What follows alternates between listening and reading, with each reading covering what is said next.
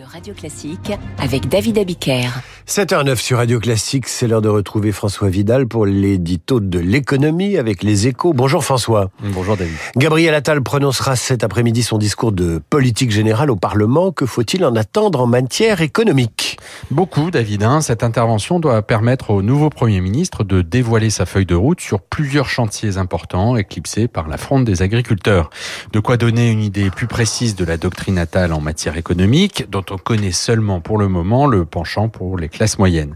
Gabriel Attal est particulièrement attendu sur trois sujets structurants.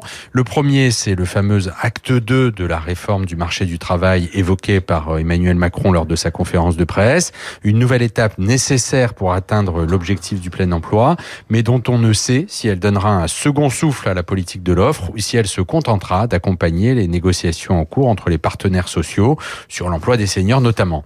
Le deuxième sujet, c'est celui de la planification écologique. Et ça, c'est un chantier placé sous l'autorité directe de Gabriel Attal. Oui, et ce qu'on veut savoir, c'est s'il entend maintenir le cap volontariste tracé par Elisabeth Borne. À la lumière de la gestion de la crise agricole, la question peut se poser. Cette partie du discours sera donc particulièrement écoutée. Le troisième thème sur lequel Gabriel Attal est très attendu concerne des finances publiques et les mesures qu'il envisage de prendre pour assurer leur redressement. À court terme, d'abord, alors que la chute de l'activité fragilise la trajectoire budgétaire pour l'année en cours, et surtout à plus long terme, puisque l'exécutif s'est engagé à dégager 12 milliards d'euros d'économies pour l'an prochain, un effort historique sur lequel comptent les agences de notation pour maintenir la note de crédit de la France.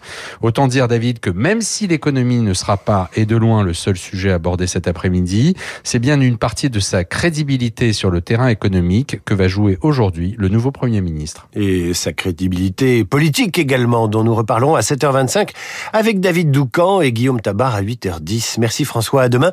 Radio Classique, il est 7h11.